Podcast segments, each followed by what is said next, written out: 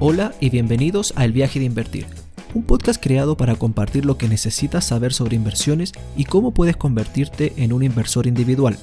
Con la información necesaria, tú también puedes comenzar a invertir. Te invito a emprender este viaje juntos.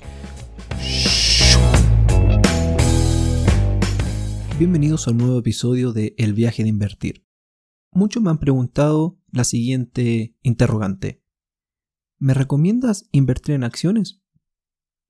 La respuesta a esto dependerá de distintos factores.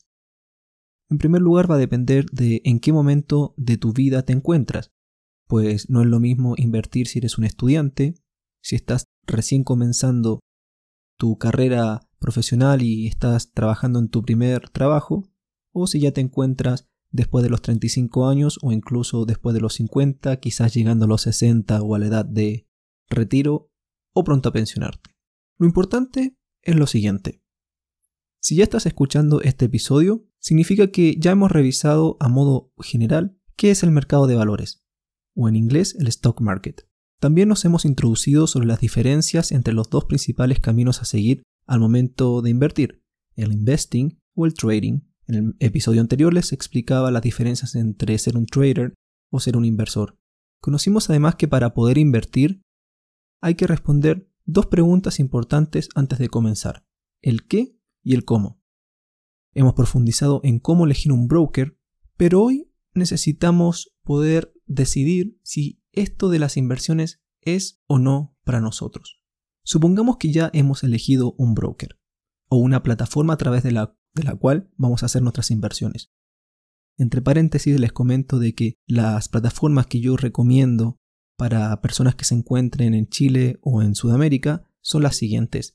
eToro, que es un broker muy famoso y muy confiable en estos momentos, que está últimamente ha estado desarrollando distintas aplicaciones para poder acceder incluso al mercado de criptomonedas, eh, billeteras virtuales, y otras alternativas que son muy atractivas al momento de invertir.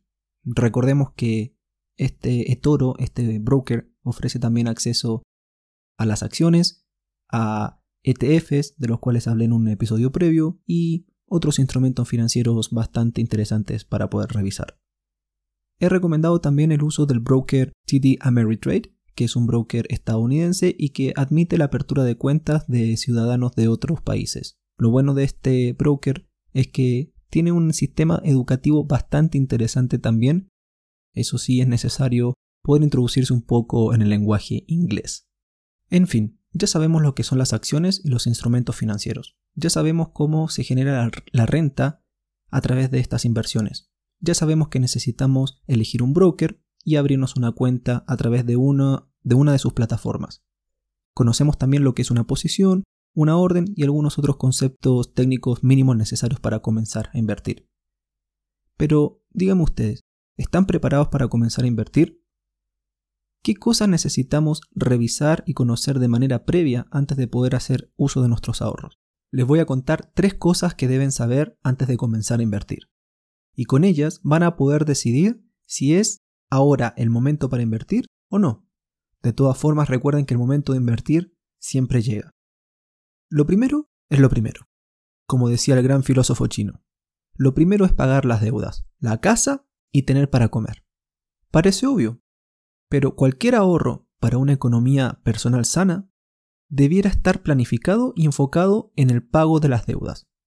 De modo que cuando puedas avanzar en este viaje de invertir, no seas un esclavo, al contrario, puedas proceder cada día más a obtener una libertad financiera antes que el último teléfono de moda, antes de invertir o gastar, mejor dicho, en comprar la tele más grande, antes de tener un auto más moderno, por favor, sentémonos a tomar chocolate y paguemos lo que debemos.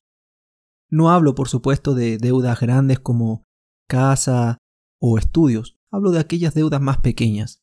En específico, hablo de las deudas de las tarjetas de crédito, por ejemplo, ya que estas deudas se suelen generar mediante la compra de cosas que realmente no son extremadamente necesarias. Son cosas que compramos porque somos esclavos o presos de, toda ese, de todo ese bombardeo eh, de promociones y el marketing y toda esa parafernalia que se arma cuando se quiere lanzar un nuevo producto.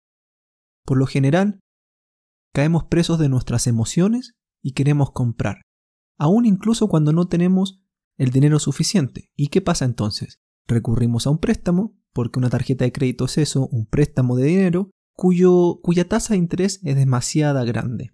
Y además, si nos atrasamos, nos multan pidiéndonos más comisiones. Por lo tanto, muchachos, estimados oyentes, lo primero es hacerse cargo de las deudas. De modo que podamos tener lo mínimo necesario, la comida y dónde vivir. En segundo lugar, lo que debemos hacer es tener un ahorro de emergencia. Con esto me refiero a que debemos conocer cuál es nuestro gasto promedio mensual. De modo que si nos quedamos sin trabajo, de modo que si surge alguna situación inesperada, como una, un accidente, o se rompe el auto, o necesitamos salir corriendo en la ayuda de alguien, tengamos los fondos necesarios para poder hacernos cargo de eso.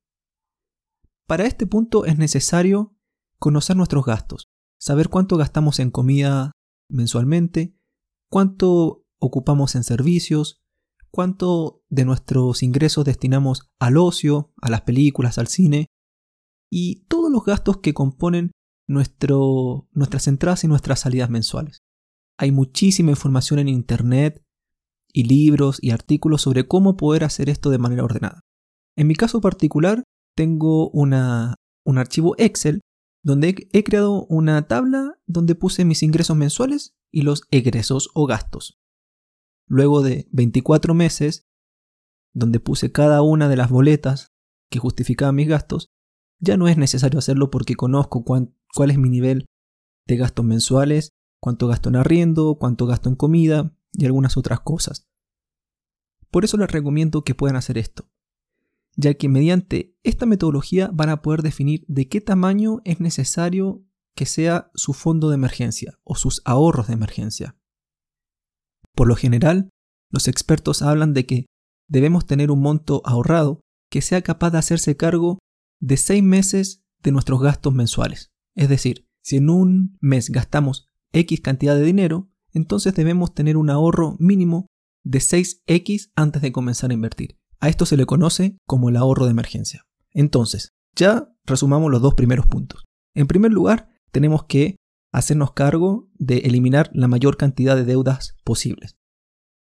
En segundo lugar, y no menos importante, debemos haber creado o fabricado un ahorro de emergencia. Tercero, ¿para qué queremos invertir? Este es el tercer punto. También parece obvio. Pero necesitamos visualizarlo. Necesitamos tener un plan definido que nos permita definir cuál es nuestra tolerancia al riesgo, cuánto estamos dispuestos a perder y cuánto estamos dispuestos a ganar. Recordemos que en las inversiones existe una gran gama de opciones sobre las cuales podemos invertir, algunas de ellas con mayor retorno pero con mayor riesgo y otras con menor retorno o posibilidad de ganancia pero con menor riesgo. Por eso necesitamos definir cuánto estamos dispuestos a invertir. Y para ello eh, pronto, en un episodio próximo, seguramente estaré hablando de cómo fabricar un portafolio, cómo definir cuánto de nuestros ahorros destinamos a inversiones de alto riesgo y cuánto de, nuestro, de nuestros ahorros destinamos a inversiones de bajo riesgo. Con este plan, que es el tercer punto del cual, del cual les quiero hablar, tenemos también que definir un objetivo. Es decir, queremos invertir de acá a 20 años para poder tener una pensión mejor cuando seamos eh, pensionados o retirados queremos invertir para poder pagar el, el fee o el pie para una propiedad, una casa o un departamento. Quizás queremos ahorrar para hacernos partícipes de los estudios de nuestros hijos de acá a 15 años cuando sea el momento de que estudien alguna carrera en la universidad. O quizás queremos ahorrar para irnos de vacaciones. En cualquiera de esos escenarios es importante conocer claramente la ruta que hemos de seguir y el objetivo. Con esto vamos a definir cómo vamos a ahorrar, cuánto vamos a ahorrar cada mes y en qué vamos a ahorrar. Entonces, nuevamente un resumen. ¿Es recomendable comenzar a invertir ahora? Estimado oyente, lo primero que debes hacer es revisar estos tres puntos de los cuales he hablado. Lo primero es pagar las deudas o minimizar aquellas deudas que tienen alta tasa de interés como las tarjetas de crédito. En segundo lugar, tenemos que tener unos ahorros de emergencia, más o menos equivalente a seis meses los gastos promedios mensuales. Porque en caso de que nos quedemos sin trabajo o surja alguna emergencia o situación inesperada, deberemos hacernos cargo con, este, con estos ahorros de emergencia como los hemos llamado. Y en tercer lugar, necesitamos definir cuál es nuestro plan y nuestro objetivo para comenzar a invertir. Con esto, y sumado al estudio constante sobre las inversiones, sobre los mercados, sobre el mercado internacional, sobre los distintos tipos de industrias, sobre las leyes y sobre los impuestos, es que podemos convertirnos en inversores exitosos. Estimados, definan bien estas preguntas y recuerden que invertir es para todos y el momento de invertir siempre llega. Chao.